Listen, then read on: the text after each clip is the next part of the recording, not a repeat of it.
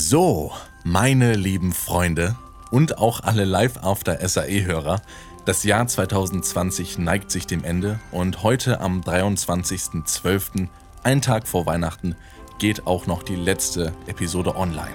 Kurt und ich möchten uns einfach nochmal bei euch bedanken, dass ihr uns jetzt schon seit fast einem Jahr regelmäßig zuhört und zwar im Zwei-Wochen-Rhythmus, wie wir mit SAE-Alumni über deren Werdegänge sprechen. Für das kommende Jahr ist auch schon sehr viel geplant. Euch erwarten unter anderem sehr viel neue interessante Gesprächspartner, neue Podcast-Gadgets und auch internationale Folgen. Das und vieles mehr also ab dem 6. Januar, dann sind wir wieder für euch am Start. Bis dahin, frohe Weihnachten und kommt gut rüber. Ich muss dann auch, ich äh, glaube, mir brennt hier irgendwas an gerade. Macht's gut, Nachbarn.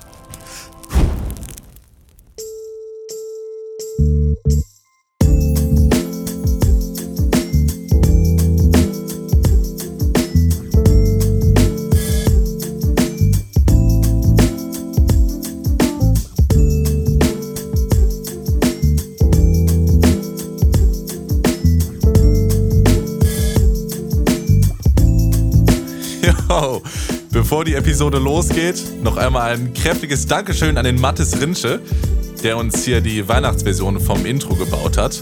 Und das Witzige daran ist, sogar der Kurt weiß nichts davon. Also Kurti, wenn du das hier hörst, Gruß an der Stelle. Jetzt übergebe ich an dich und viel Spaß mit der Folge. Okay, halli, hallo liebe Leute und willkommen bei einer neuen Folge Live After SAE mit meinem wundervollen Co-Host Glenn Scheler. Das bin ich. Hallo zusammen und unserem heutigen Gast Talia Darko. Hi, Talia. Hallo. Schön, dass du da bist. Hi. Ja, vielen Hi. Dank, dass ich dabei sein darf. Talia, ich hoffe, dir geht's gut. Und Ja. zum Anfang direkt natürlich, ohne viel Zeit zu verschwenden, direkt unsere drei großen Fragen. Wer bist du? Was machst du? Und warum tust du das, was du tust? Ähm, also ich bin Talia Daku und ich bin freiberufliche Komponistin und Sounddesignerin und Audioengineer und ich mache primär Sounddesign und Komposition für Hörspiele und ja, Hörbücher auch zum Teil. Und ich mache das, weil ich da irgendwie so durch Leidenschaft und Begeisterung so reingerutscht bin. Ach krass, mega spannend und interessant. Lass mal direkt da anfangen. Du wurdest uns nämlich schon als äh, richtiger Kreativkopf vorgestellt. Äh, geht schon los.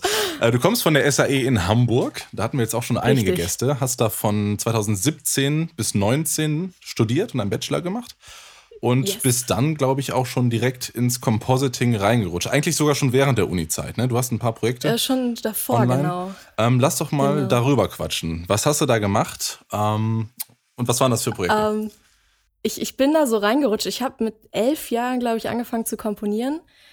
Da habe ich äh, GarageBand auf dem Rechner entdeckt und dachte, da ist eine Gitarre drauf, da muss ich irgendwie Sound rauskriegen. okay. Und dann habe ich ja angefangen, wild äh, autodidaktisch, ja genau, autodidaktisch halt irgendwie ähm, rum zu experimentieren. Und ähm, das hat sich dann irgendwann verselbstständigt, dass ich dann angefangen habe, Musik zu schreiben, immer weiter so Richtung Filmmusik Classic. gegangen bin. Und ähm, mit 14 habe ich dann auf Logic umgesattelt und mir meine erste Sound Library gekauft und dadurch ging das dann noch weiter in die Richtung und irgendwann hat sich das Welche war das? äh, von Vienna Symphonic äh, war das eine Oh, Strings oh. und eine Special. Auch eine gute direkt. Ja, ja, natürlich. Gleich, gleich damit das Weihnachtsgeld ausgegeben quasi. ähm, und äh, das hat sich so rumgesprochen im Freundeskreis und dadurch habe ich dann mit 17 die Chance bekommen, in äh, ein Stück von mir in einem Filmmusikkonzert gespielt zu haben. Das war kein Deutsch, Ja. aber ihr wisst, was ich meine. Wir kommen alle mit, wir kommen alle mit. Ja. Super. ähm, und habe dann da für ein Sinfonieorchester dann äh, Partitur geschrieben und dann wurde ein Stück von mir da aufgenommen. Und so ging das Ganze Wow. so ein bisschen los. Dann habe ich in äh, Lesungen habe ich dann Musik schreiben dürfen, recht viel. Und daraus entwickelte sich dann ein Live-Hörspiel für Sony Music von Huibu, Ja. wo ich die musikalische Leitung übernommen habe. Das war eine Zusammenarbeit zwischen Sony Music und den Bücherpiraten e.V. aus Lübeck. Und ähm, genau, da habe ich dann so die musikalische Seite unter meine Fittiche genommen, Musik geschrieben, Partitur geschrieben und das mit den Kindern dann einstudiert und dann halt live aufgeführt. Genau. Wow. Bu und der fliegende Holländer. Lo Lolländer, ja, ja, genau. Der Lolländer. Ich Lolländer. ja, das ist ein, ein gewollter Fehler.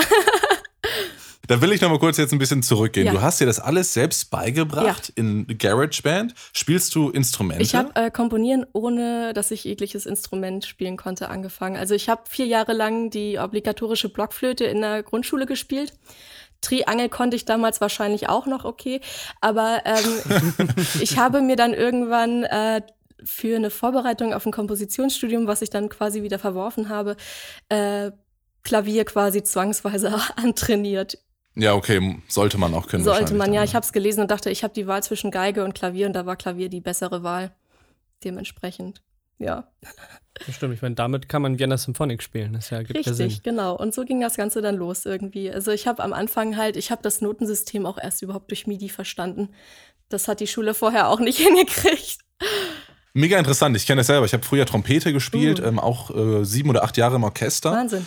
Und ähm, habe eigentlich alles auswendig gelernt. Ich kann Noten lesen, aber Pausenwerte zum Beispiel, alles nach Gefühl. Mhm. Ja. Einfach mit dem Orchester mitgrooven und mittlerweile kann ich das verstehen, aber damals einfach alles aus dem Kopf gespielt. Ich auch. Vielleicht ganz ja, ja, ähnlich. ich, ich musste äh, dann auch vorspielen für die Musikhochschulen und ich habe alle drei Stücke auswendig gelernt, damit ich nur so tun konnte, als ob ich nach Blatt spiele. Ähm, was dann ein bisschen doof war, weil es dann irgendwann dazu kam, dass er meinte, ja, steig doch mal ab Takt sowieso wieder ein und du bist so, ja, Moment, ich muss erst mal gucken, was ich da eigentlich spielen muss. Erstmal zählen. Genau. Richtig. Aha. Genau. Ja. Was ich daran super spannend finde, da, da werde ich auch später noch so eine Frage stellen. Ja.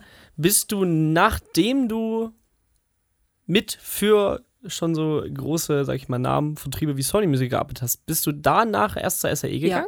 Also hast du dich danach erst entschlossen, okay, ich habe zwar schon Erfolg, aber wie wäre es, wenn ich es jetzt noch studiere? Genau. Weil ich, finde ich finde die, ich find die Entscheidung spannend, weil du warst ja schon im Markt und hast danach gesagt, und jetzt studiere ich noch. Ja, genau. Und das hat den folgenden Beweggrund. Also ich hatte ja erst ein Kompositionsstudium quasi in Erwägung gezogen, habe dann aber irgendwie so auch so mich davon wieder abgewandt, weil ich eben dachte, okay, komponieren kann ich eigentlich nach Bauchgefühl. Und äh, ich sag mal, Parallelverbote sind mir auch heute immer noch herzlich egal. Ähm, und da dachte ich, es ist eigentlich sinnlos, etwas zu studieren, was ich eigentlich schon mit sehr viel Leidenschaft so in meiner Freizeit mache. Und ähm, habe mir dann das Studium, ich habe dann mit 14 mit Jan Friedrich Konrad von den drei Fragezeichen der Komponist geschrieben und der ist ja auch Dozent an der SAE Hamburg. Und äh, dadurch bin ich irgendwie einerseits so richtig auf die, auf die Soundtrack-Schiene gekommen und mit Vertonungen, unter anderem halt aber auch auf die SAE gestoßen. Und ähm, den Inhalt fand ich insofern sehr viel ansprechender, weil ich wusste, okay, ich, wenn ich Musik mache, kann ich sie halt auch mit dem Wissen, was ich dort bekomme, halt auch direkt produzieren. Ich weiß also, ich, wenn ich jetzt zum Beispiel, ähm, weiß ich nicht, eine Anfrage für ein Hörbuch ko- bekomme, dann weiß ich, okay, ich weiß, wie ich den Sprecher aufnehme, wie ich das Ganze master und mische und im Idealfall halt dann meine Musik noch dazu mache oder nur die Musik oder was auch immer. Also dieses technische Know-how hat mich da so ein bisschen gelockt, weil ich wusste, ähm, dadurch habe ich einfach noch eine größere Bandbreite, eigenständig Produktion zu machen. Mega interessant, okay, Genau. verstehe. ähm, da lass doch nochmal in der, in der Uni-Zeit bleiben. Ja. Ähm, jetzt haben wir gerade über die technische Umsetzung gesprochen. Ich habe jetzt hier ähm, gelesen, du hast auch ähm, ein Uni-Projekt umgesetzt, da hast du in Binaural gemischt. Ist das richtig? Das ist kein Uni-Projekt gewesen, das war meine Bachelorarbeit. Ähm, Okay. Aber ja, genau, Ah. in, in, Binaural, das war ähm, durch das Huibu-Hörspiel bin ich dann an German Wahnsinn gekommen. Das ist ein Hamburger Studio ähm, in St. Pauli. Und die ähm, haben ein eigenes Label mit Cornelia Funke. Und Cornelia Funke hat letztes Jahr ähm, den Roman zu Pans Labyrinth rausgebracht, in Zusammenarbeit mit Guillermo del Toro. Und äh, German Wahnsinn hat zu dem Zeitpunkt die deutsche Hörbuchversion gemacht und dort war ich dann im Sounddesign- und Komponistenteam und durfte dann dort mit ähm, ja, das Hörbuch vertonen und das Ganze in, in Binaural und darüber habe ich dann auch meine Bachelorarbeit dann im Endeffekt geschrieben. Ach cool, ich auch sogar, cool. Ach.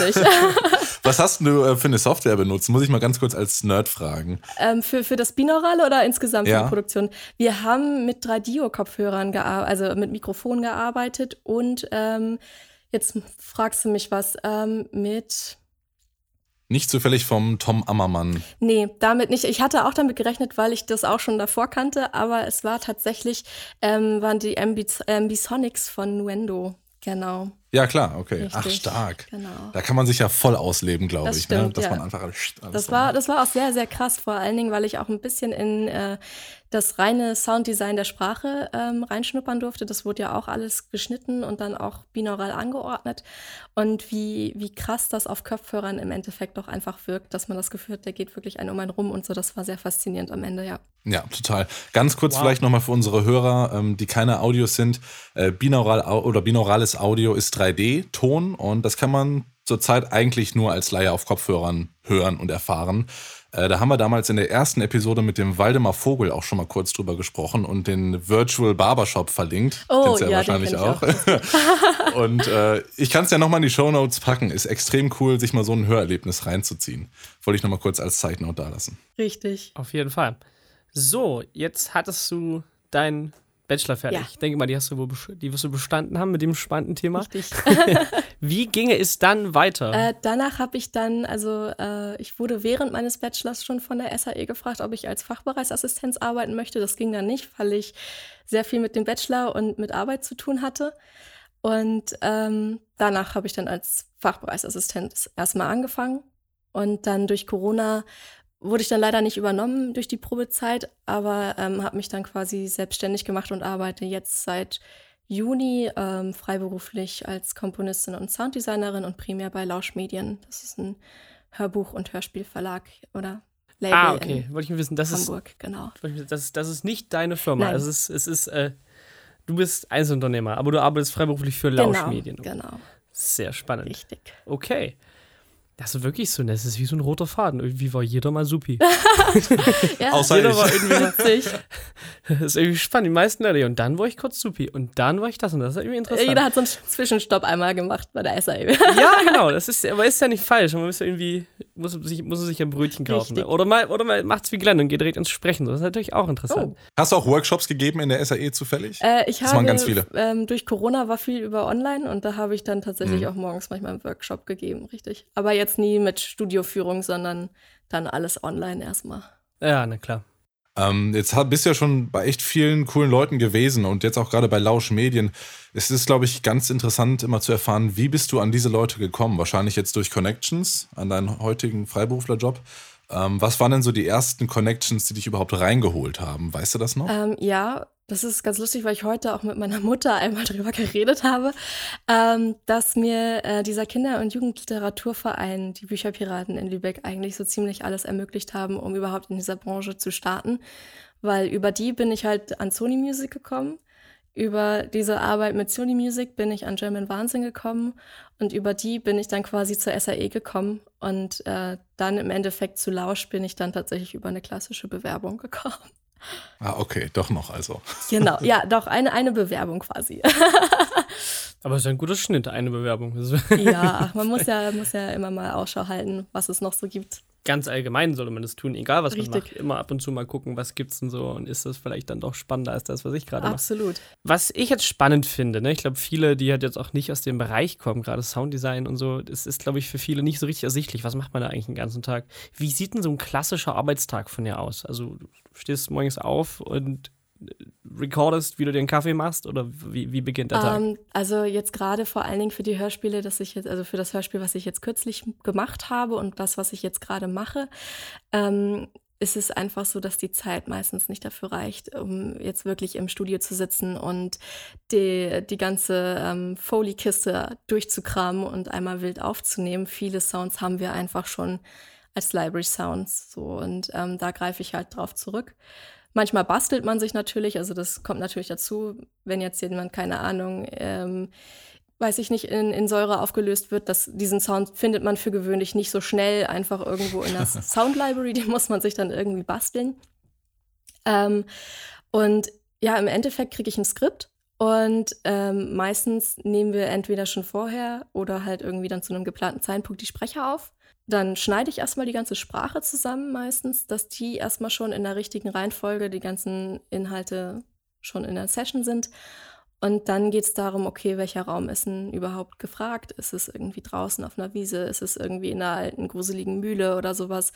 Und ähm, da fange ich dann an, erstmal zu gucken, welche Sounds sind dann überhaupt das Setting. Also hört man Vögel, hört man Wind, was auch immer.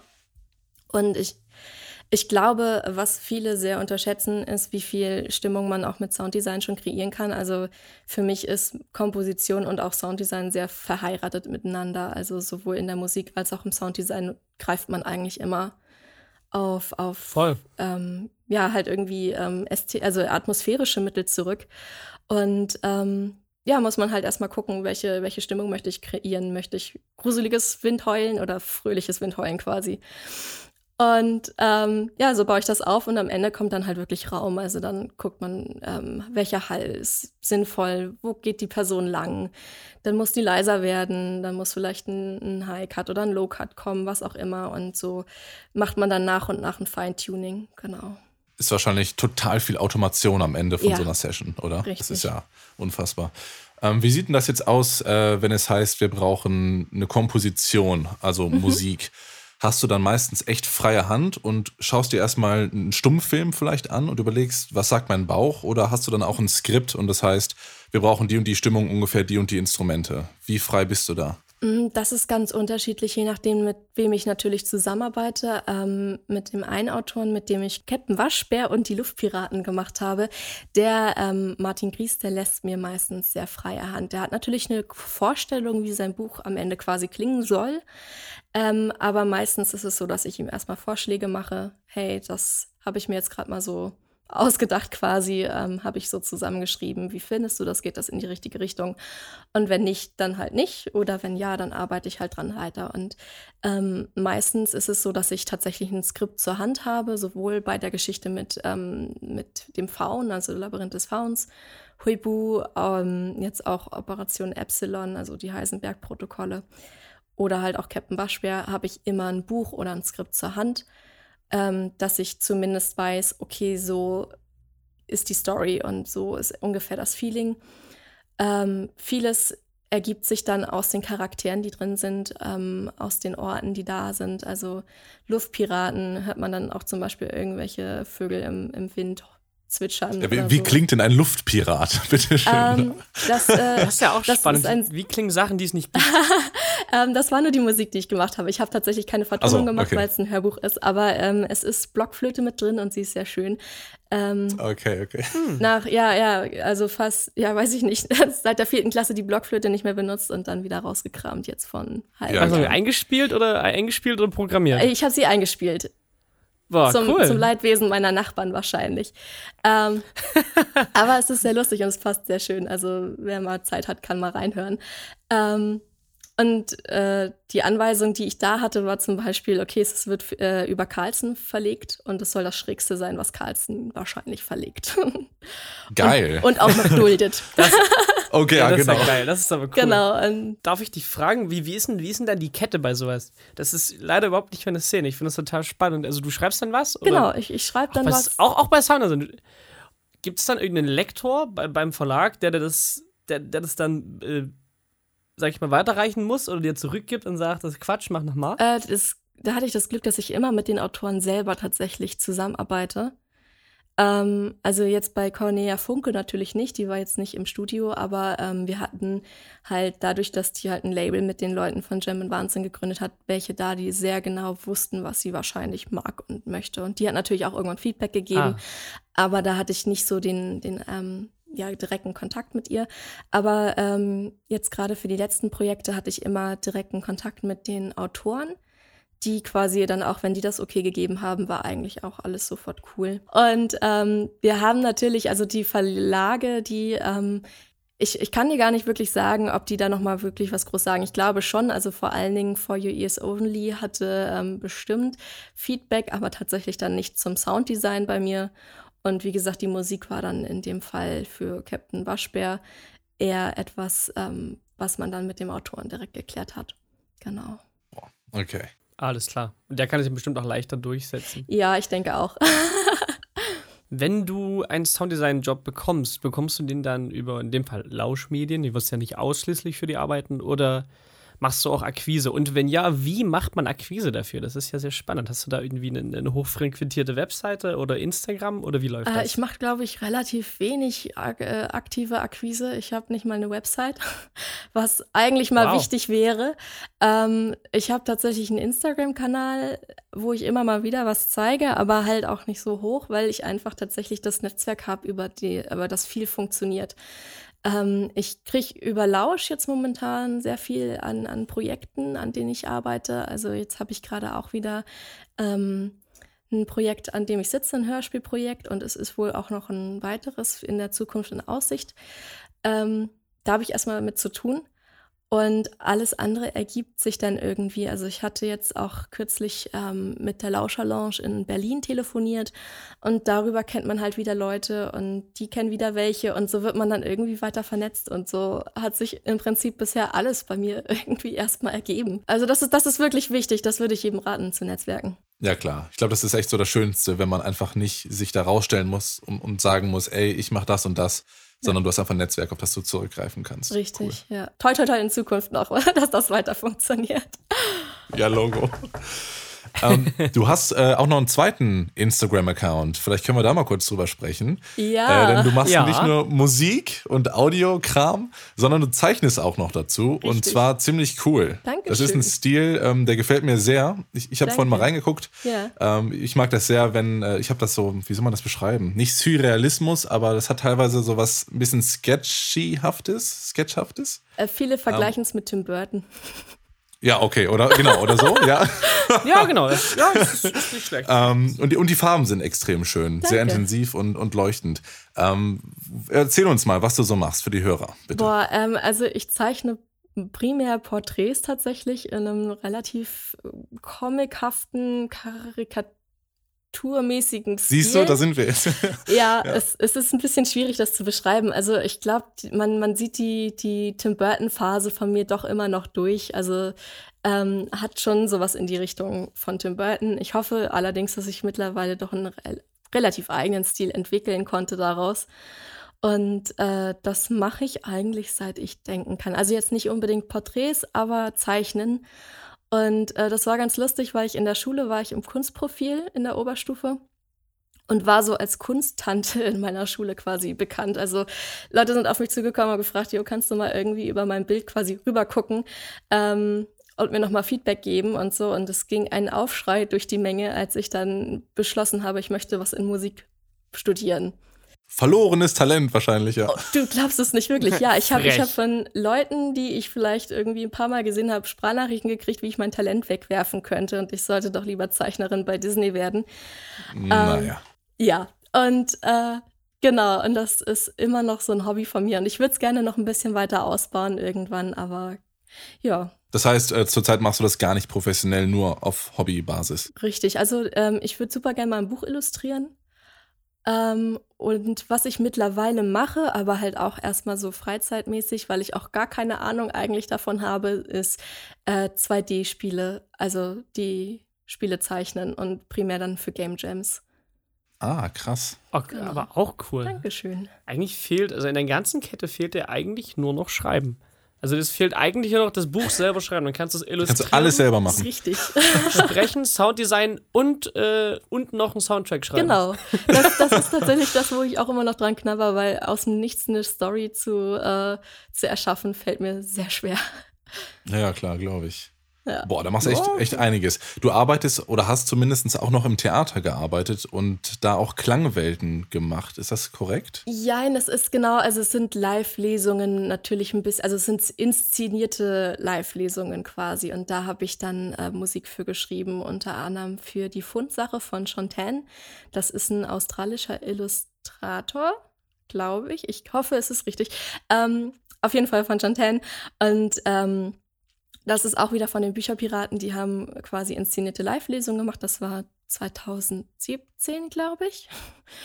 ähm, und damit habe ich angefangen. Also dann ähm, haben die auch gesagt, so, okay, wir tragen das vor, wir brauchen halt aber irgendwie noch eine, eine Atmosphäre oder Musik. Und dann habe ich auch wieder angefangen, sowohl Sounddesign als auch Musik dann zu schreiben und dann Szene für Szene quasi so einen Klangteppich zu kreieren. Und das wurde okay, dann okay. live abgespielt. Wow, das ist irgendwie auch das ist eine interessante Aufgabe. Das ist wirklich Schauen wir mal in die Zukunft. Ja. Ich sag mal, du, du, du komponierst, du machst Sounddesign, du zeichnest. Ähm, was steht als nächstes an? Wo geht die Reise hin? Hast du einen Plan? Ich habe insofern keinen Plan, weil ich immer der, ein, ein so großer Freund davon bin, jegliche Chancen, die sich ergeben, zu nutzen. Natürlich ähm, hat man irgendwo eine gewisse Vorstellung, in welche Richtung das vielleicht gehen soll. Ähm, ich habe früher immer gesagt, ich möchte unbedingt Filmmusikkomponistin werden. Das war das große Ziel. Und ähm, da war es dann aber so, dass ich jetzt so ein bisschen durch die Arbeit, die ich jetzt auch mache, davon weggekommen bin, weil mir halt auch Sounddesign super viel Spaß macht. Ähm, auch Musik für alle möglichen anderen Medien zu schreiben, für Spiele zum Beispiel auch ähm, sehr viel Spaß macht, dass ich eher dazu. Auch spannend. Ja, total. Ich habe mein, mein Diploma, meine Diplomaarbeit war eine Spielevertonung. Und da war ich wirklich im Studio und habe mit der Foliekiste aufgenommen. Das war sehr lustig. ähm, und äh, de dementsprechend bin ich mittlerweile so, Vertonung von Medien ist eigentlich so das Ziel, was ich machen möchte. Ähm, ich hatte auch mal einen Plan, irgendwie Stop-Motion-Filme gerne mal zu machen. Ich hatte mal einen Stop-Motion-Puppenbau-Workshop mitgemacht, damit ich eigene Stop-Motion-Puppen bauen kann und die dann halt quasi irgendwie für einen Film verwenden kann. Vielleicht fange ich da mal noch irgendwie was mit an. Ich bin ein großer Stop-Motion-Fan und ähm, ja, Mal gucken. Also, wie gesagt, ich denke mal, ich, ähm, am schönsten wäre es halt wirklich irgendwie auch die Kunst, die ich mache, vielleicht noch ein bisschen mehr einzubinden. Mal dort ein Standbein noch ähm, sich irgendwie zu erarbeiten. Der Why not? Ne? Ja, richtig. Ja, bist auf jeden Fall fachübergreifend unterwegs. Das sollte gehen. das ist wirklich sehr beeindruckend. Dankeschön. Hast du denn äh, einen Tipp? Also ich meine, äh, also bis auf ganz klassische Musikproduktion machst du anscheinend alles, was sehr beeindruckend ist, was ist, ist, gar nicht, das ist extrem positiv zu bewerten. Ähm, hast du denn einen Tipp, wenn man gerade von der SAE abgeht, äh, wie man, wenn man sich für dieses, für diesen Bereich interessiert, äh, nach Vertonung, Sounddesign? Ähm, Komposition. Wie, wie kommt man dahin? Wie kommt man dahin, davon leben zu können? Braucht man teure Libraries? Ähm, wenn man von zu Hause quasi arbeitet, ist es unumgänglich, dass man sich gute Sounds nach und nach anschafft, weil ähm, Leute, die auf dich zukommen und was von dir quasi ein Produkt quasi verlangen oder eine Dienstleistung wollen, natürlich auch eine gewisse Qualität haben. Äh, generell würde ich empfehlen, auch wenn man jetzt gerade nach dem Studium kommt, ähm, nicht erst irgendwie ein Jahr zu warten, weil man eben auch sehr schnell rauskommt. Ich bin während meines Studiums ähm, habe ich auch Nuendo gelernt und war, dass ich dann so dachte, okay, jetzt habe ich die Grunddinge drauf, habe dann mit dem Faun gearbeitet, musste mit Nuendo arbeiten und habe gemerkt, eigentlich weiß ich gar nichts über Nuendo. Und es hat bestimmt mich drei Monate gekostet, bis ich sicher in Nuendo umgehen konnte. Also auf jeden Fall halt wirklich am Ball bleiben und ähm, nicht erst lange Zeit verstreichen lassen, was ich sehr häufig beobachte bei Kommilitonen oder so, die dann sagen, na ja, irgendwie, hm, weiß ich noch nicht und die eiern dann so ein bisschen rum. Und ja, ist wie nach der Schule. Viele sind dann so, ja, mache ich erst mal so ein halbes Jahr, muss ich mal schauen, was ich so mache. Genau. Nee, nee, also ein halbes Jahr das kannst du schon nutzen. Ja, genau. Da kannst du schon was draus machen, ne? Absolut. Und, und sich halt auch immer weiterbilden. Ich glaube, das ist etwas, was sehr wichtig ist, gerade auch so, wenn man irgendwie Musik schreibt oder so, neue Dinge ausprobieren. Ähm, einfach mal so schreiben oder halt auch irgendwie gucken, dass man an Studios dran tritt, irgendwie Kontakte dazu knüpft, wenn man sagt, ich möchte Spielevertonung machen, mal auf irgendwelche Spielemessen gehen oder irgendwie gucken, Game City Hamburg, wo sind die Ansprechpartner, dass man sich wirklich informiert und ein Netzwerk aufbaut, weil über Game Jams. Richtig, Game Jams, auf jeden Fall. Global Game Jams. Absolut, ja, der war auch sehr lustig. da war ich, war ich in Bochum mal mit, das war sehr witzig. Ja, ich fand das, das hat sehr Spaß ja, gemacht. ich fand auch. Wir haben auch dieses Jahr mitgemacht und äh, war sehr, sehr schön. Ich, es hat auch irgendjemand ein Let's Play über unser Spiel gemacht glaube ich, und einen Artikel cool. geschrieben. Das war sehr unerwartet. Musst du uns schicken, das packen wir dann in die Show Notes. Das mache ich. Schick uns das unbedingt.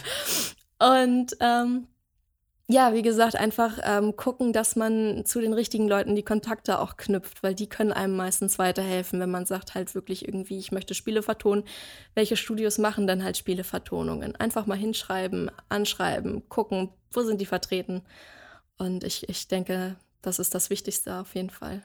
Coole Tipps. Sehr schön. Meine tolle Überleitung, Thema Hinschreiben, Anschreiben. Kann man dich denn erreichen? Ja. Ähm, wenn man zum oh. Beispiel Fragen, oh. wenn man zum Beispiel Fragen hat, wo kann man dich am besten erreichen? Ähm, man kann mich auf jeden Fall über LinkedIn finden und da ist auch meine E-Mail-Adresse vermerkt und äh, über Instagram natürlich auch. Wie immer alles in den Shownotes. Gut, dann würde ich sagen, sind wir jetzt auch schon am Ende dieser Folge.